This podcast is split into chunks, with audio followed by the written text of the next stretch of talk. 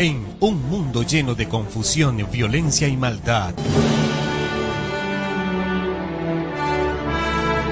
Hoy sí puedes tener luz en la oscuridad. Aún sí hay esperanza. Por eso te invitamos a escuchar la antorcha profética, donde recibirás la única y verdadera profecía ante este tiempo final. Entérate de lo que realmente debes hacer para salir victorioso sobre Babilonia, la bestia, su imagen y su marca. La antorcha profética.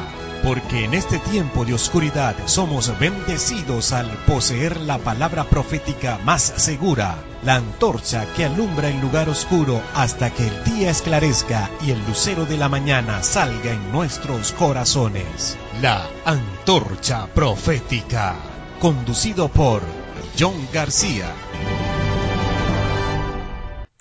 Muy buenos días, mis queridos amigos y hermanos de nuestras redes sociales, de nuestro Ministerio Cuarto Ángel y de nuestra revista digital en línea en audio en YouTube, La Antorcha Profética. Les habla su querido hermano John García y hoy continuamos con nuestros devocionales sobre el tema de 1888 basados en el libro Lecciones sobre la Fe. Hoy estaremos estudiando la pregunta que tiene el título, que, es una pregunta y va de la siguiente manera. ¿Gracia o pecado? Por Alonso Trevor Jones, publicado en la Review and del 1 de septiembre de 1896. Pero antes de comenzar, vamos a hacer una breve oración. Querido Padre que moras en el alto cielo, gracias por este día de esta nueva semana y por la oportunidad de con vida estudiar tu palabra y escuchar esta bendición. Te suplicamos que tú seas quien nos dirijas, nos guíes en este estudio y podamos ser iluminados, Señor, para poder entender qué es más poderoso, si la gracia o el pecado. Te lo pedimos en el nombre de Jesús. Amén, Padre. Así es, muy bien. Lunes, lunes 31 de diciembre del 2018, devocional Gracia o Pecado, Alonso Trevor John, publicado originalmente en la Review Angel 1 de septiembre de 1896. Comienza diciendo, nunca insistiremos demasiado en que bajo el reino de la gracia es tan fácil hacer el bien como bajo el reino del pecado lo es hacer el mal. Tiene que ser así, hermanos. Ya que si en la gracia no hay más poder que en el pecado, entonces no puede haber salvación del pecado. Pero ¿saben qué? La hay.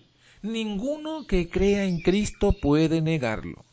La salvación del pecado depende de que haya más poder en la gracia que en el pecado.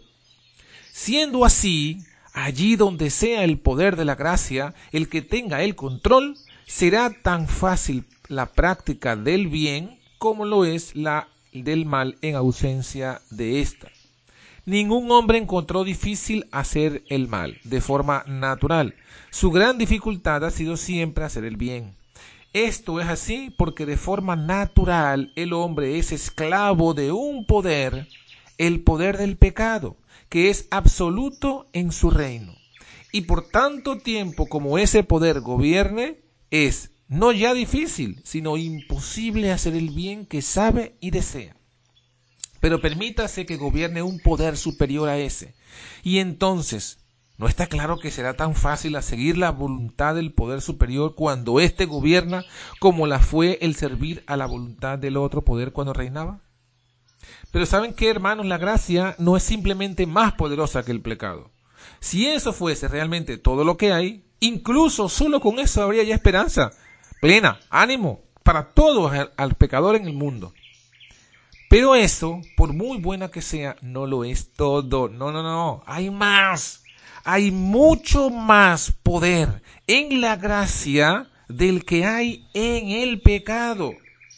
Dice la Biblia, donde abundó el pecado, sobreabundó la gracia. Y de la misma forma, en que hay mucho más poder en la gracia que en el pecado, así también sobreabunda la esperanza y el ánimo para todo pecador en el mundo. Entonces, ¿cuánto más poder hay en la gracia que en el pecado? Permíteme que piense un momento. permíteme que me haga un par de preguntas. A ver, ¿de dónde viene la gracia? Me diréis, de Dios. Gracia y paz de Dios, nuestro Padre, y del Señor Jesucristo. ¿Ok? ¿Y de dónde procede el pecado? Del diablo, desde luego. El pecado viene del diablo porque el diablo peca desde el principio. Pues bien, está tan claro como que dos y dos suman cuatro, que hay tanto más poder en la gracia que en el pecado, como tanto más poder hay en Dios que en el diablo. Queda igualmente claro que en el reino de la gracia, que es el reino de Dios, y que el reino del pecado es el reino de Satán.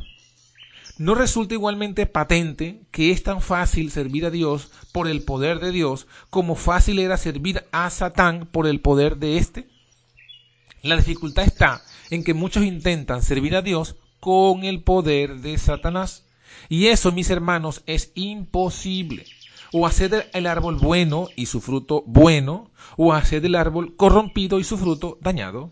El hombre no puede coger uvas de los espinos, ni higos de los abrojos. El árbol debe ser hecho bueno, raíz y rama. Tiene que ser renovado. Es necesario nacer de nuevo. Porque en Cristo Jesús ni la circuncisión vale nada, ni la incircuncisión, sino la nueva creación. Que nadie pretenda servir a Dios con nada que no sea el poder real y viviente de Dios, que lo hace una nueva criatura, con nada que no sea la gracia superabundante que condena el pecado en la carne y que reina en justicia para vida eterna.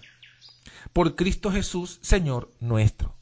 Entonces, el servicio a Dios será verdaderamente en novedad de vida. Entonces su yugo vendrá a ser fácil en verdad y su carga ligera. Entonces os alegraréis con gozo inefable y glorificado en su servicio. ¿Encontró Jesús alguna vez difícil hacer el bien? Todos diremos rápidamente, no. ¿Pero por qué? Ah, él fue tan humano como lo somos nosotros. Tomó la misma carne y sangre que nosotros. Y aquel verbo fue hecho carne y habitó entre nosotros. Y el tipo de carne que fue hecho fue precisamente el que existía en este mundo. Debía ser en todo semejante a los hermanos. En todo. No dice en casi todo. No hay excepción. Fue hecho en todo como nosotros. Por él mismo era tan débil como lo somos nosotros, ya que dijo, no puedo yo de mí mismo hacer nada. ¿Por qué pues, siendo hecho en todo como nosotros, le fue siempre fácil hacer el bien? Porque nunca confió en sí mismo, sino que su confianza fue siempre solamente en Dios. Dependió enteramente de la gracia de Dios. Siempre buscó servir a Dios, solamente con el poder de Dios. Por lo tanto, el Padre moró en él e hizo las obras de justicia. Por lo tanto, siempre le resultó fácil hacer el bien. Pero como él, así estamos nosotros en el mundo. Nos ha dejado un ejemplo para que podamos seguir sus pasos. Dios es Dios es el que en vosotros obra así el querer como el hacer por su buena voluntad. Lo mismo que sucedió con él. A Él ha sido dado todo el poder en el cielo y en la tierra, y desea que seamos corroborados con potencia en el hombre interior por su espíritu, conforme a las riquezas de su gloria. En Él habita toda la plenitud de la divinidad corporalmente, y Él los corrobora con potencia en el hombre interior por su espíritu, para que habite Cristo por la fe en vuestros corazones, para que seáis llenos, llenos de toda la plenitud de Dios. ¿Cierto? Cristo participó de la naturaleza divina. Y así lo hacéis vosotros si sois hijos de la promesa, y no de la carne, ya que mediante las promesas sois hechos participantes de la naturaleza divina. Nada se dio a Cristo en este mundo y nada tenía que no te sea dado gratuitamente o que no puedas tener.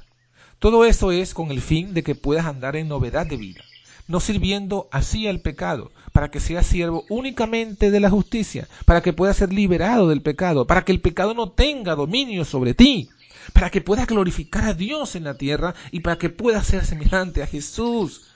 Por lo tanto, a cada uno de nosotros nos es dada la gracia conforme a la medida del don de Cristo hasta que todos lleguemos a la unidad de la fe y del conocimiento del Hijo de Dios, a un varón perfecto, a la medida de la edad de la plenitud de Cristo. Y os exhortamos también a que no recibáis en vano la gracia de Dios. Revillongera el 1 de septiembre de 1896. Hermanos, que este sea nuestro pensamiento, que este sea eh, nuestro leitmotiv en todo este año nuevo que comienza esta noche. Que sea que confiemos, que nos entreguemos al poder de la gracia para que esa, ese poder que sobreabunda nos haga eh, ser sobre, sobreabundantemente vencedores. Que el Señor te bendiga y te guarde, haga resplandecer Dios su rostro sobre ti y tenga de ti misericordia. Dios alce a ti su rostro y ponga en ti paz. Feliz día. Feliz nuevo año. Dios les bendiga.